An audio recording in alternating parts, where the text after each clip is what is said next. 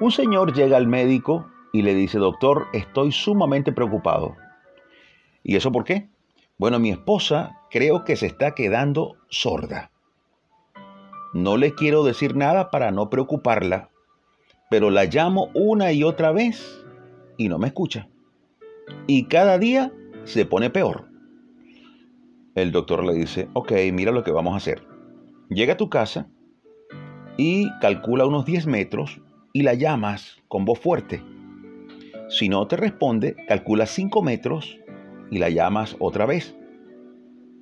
Si no responde todavía, llámala a un metro.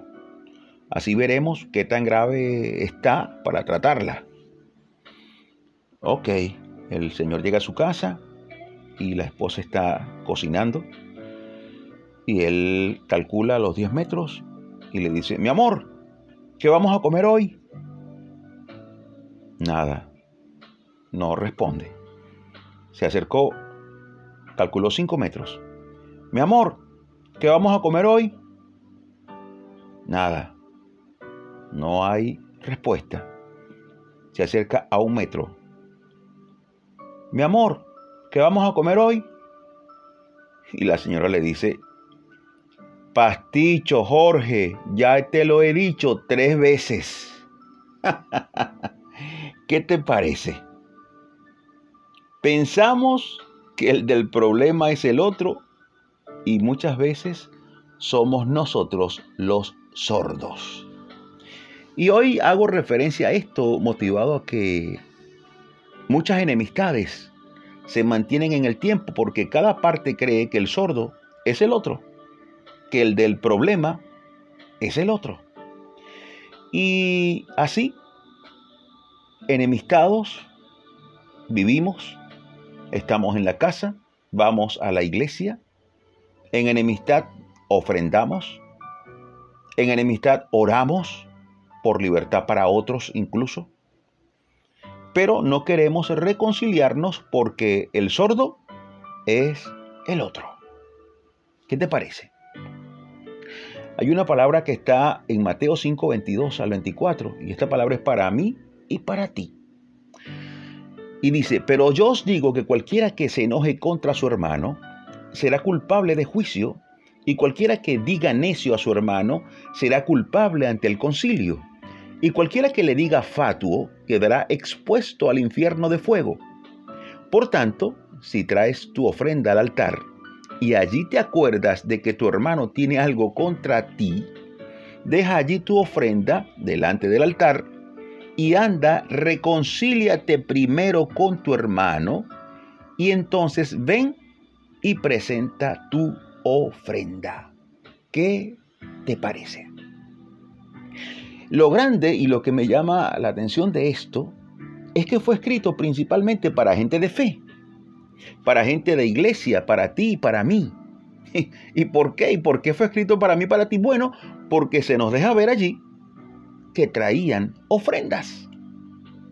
Si las personas, eh, la mayoría que trae ofrendas es persona de la iglesia, persona de fe. Sí hay quien ofrende sin ser cristiano, pero es la excepción. Acá nos están hablando a ti y a mí. No le vamos a buscar las cinco patas al gato ni vamos a mirar para los lados. El asunto es contigo, el asunto es conmigo.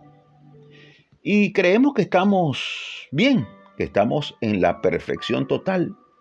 Y acá se nos llama a hacer memoria y a revisar si tenemos algo contra nuestro hermano, contra un familiar, contra un vecino, contra el prójimo. Y he escuchado personas que dicen, yo no soporto a ese hermanito. Dios me perdone, pero yo no lo trato.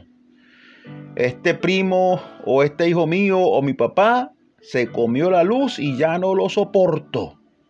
Así es la cosa. Bueno, y quizá para esa persona el insoportable eres tú. y entonces eh, los dos de repente alaban a Dios, levantan sus manos algunos ministran desde el altar, ofrendan totalmente ajenos a lo que es realmente el amor de Dios. Y la palabra nos manda a levantar manos santas, sin ira ni contienda. Esto está en primera de Timoteo 2.8. Otra parte en la palabra dice que llegarán al cielo diciendo, Señor, en tu nombre sanamos enfermos, echamos fuera demonios, y el Señor les declarará, nunca os conocí. Mateo 7:23. Porque cuando no perdonamos, cuando no vamos al hermano, cuando no arreglamos las cosas, entramos en murmuración. Y eso no le agrada a Dios. Ayer la pequeña Paola de nuestra iglesia hablaba y decía que la murmuración antecede a la traición. Y el ejemplo es que Judas no se alegró cuando la mujer derramó el costoso perfume a los pies del Señor. ¿Y qué hizo? Murmuró. Dijo, hubiésemos vendido el perfume y con eso habríamos alimentado a muchos. Murmuró y luego que vino la traición, vendiendo al maestro. Así que hoy digamos no a la murmuración, no a las enemistades digamos sí a la reconciliación, sí al reencuentro. Levantemos en realidad manos santas, sin ira ni contiendas. Dios nos quiere sanos, perdonadores y unidos en el perfecto vínculo del amor. Te invito a orar.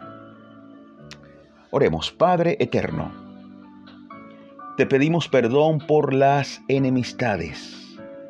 Ayúdanos a mejorar y a perfeccionarnos según tu palabra. Quita toda sordera de nosotros.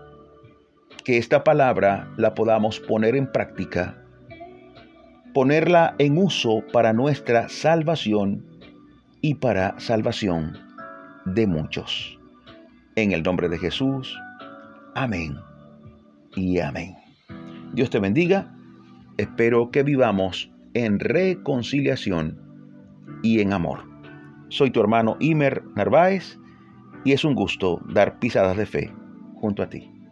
Hasta la próxima.